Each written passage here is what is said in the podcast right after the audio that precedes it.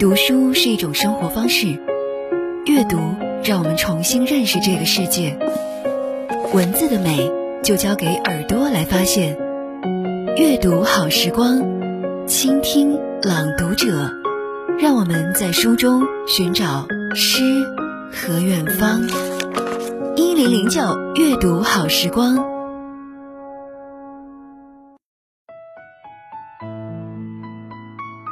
大家晚上好，这里是一零零九阅读好时光，我是范范。今天为你分享的文章是《巴山补衣女》，作者张宏伟。已经许多时日了，每次路过你的身旁，免不了站一站。春风撩拨在都市的每个角落，抚摸每个人的心扉。你就坐在春天的街边巷口，身旁放着一个精巧的竹篮，里面存放着各种布料和七彩线。一张硬纸牌上写有“织补各类衣物”的字样。你的手虽有些粗糙，但把针纳线却灵巧的有如梭子，来回抽动。在空中形成一个美的弧线，好似你祖母的遗传真迹，又好似这个民族的秉性，执着的一针一线的把全部心思集结在旧破的衣服上。于是，身边迷彩的大街，雄峙的高楼，光华璀璨的商场，倩倩人影和流动的车辆。全都给遗忘了。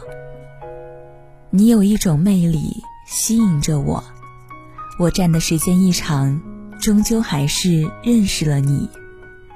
你从巴山来，你是巴山补衣女。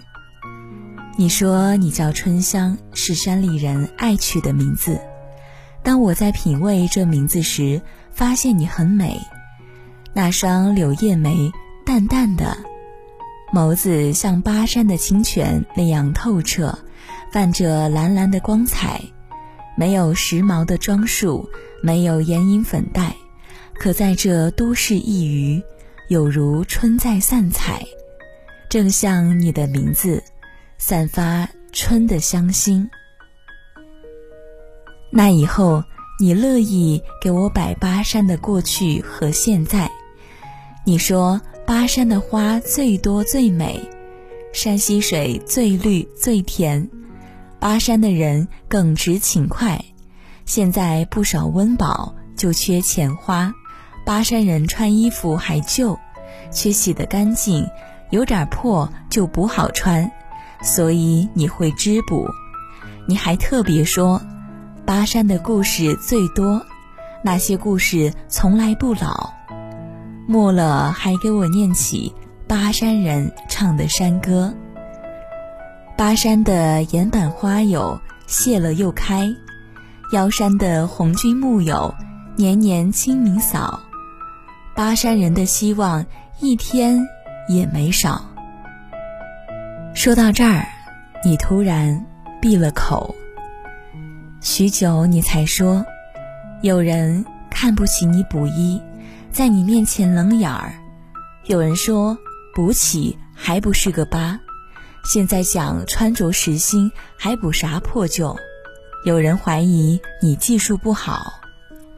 我说在生活舞台上，个人想法不同，用不着去管。即使在这流光溢彩的都市，将来仍有一方棉麻需要你织补。你灿然一笑，说：“谢谢你的好意。”你说有位漂亮姑娘找你学织补，她身上香水像巴山的花香，你爱闻。你一针一线教她用心织补，你没料这个城市姑娘学得勤勉，学得精炼，学会了要谢师，给你许多酬劳。你说哪能要钱？只要能学会织补，理解补衣人，你就心满意足了。盛春乍到，我又站在你面前，疏忽发现你衣着新色，微抹淡妆，袭来香水味，神情宛若春花。但是使我更加感慨的是，你引导人们回归质朴的位置，捡回失落的珍贵。这天我赶回家，拿来一件毛料上装，请你织补。这由高档料制作的上装，因一个烟头洞而搁置箱内。你为我精心织补，变得天衣无缝，没点补的痕迹。当我发现这个底蕴后，思忖：既然服饰能补救如初，那么淡化的人际以及社会生活中的许多漏洞，该是同样可以补救的。刚刚为你分享的文章是张宏伟所做的《巴山补衣女》，这里是一零零九阅读好时光，感谢您的收听，我是范范，晚安。他想。知道那是谁？为何总沉默寡言？人群中也算抢眼，抢眼的孤独难免。快乐当然有一点，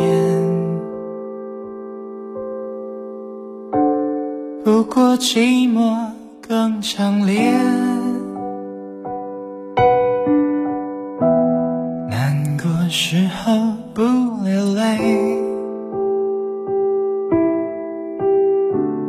流泪也不算伤悲。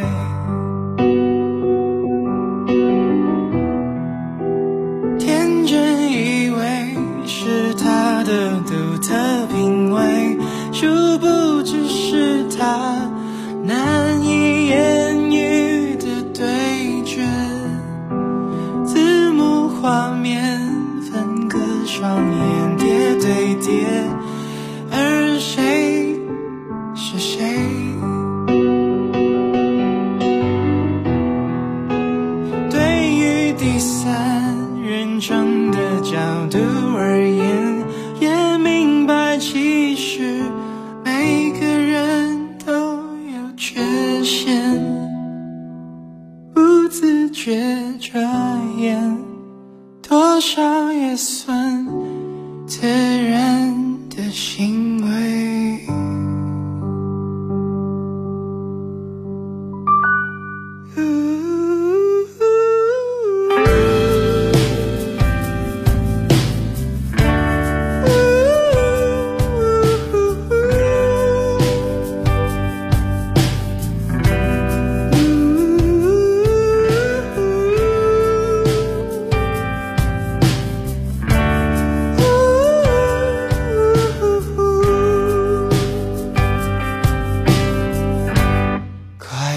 当然有一点，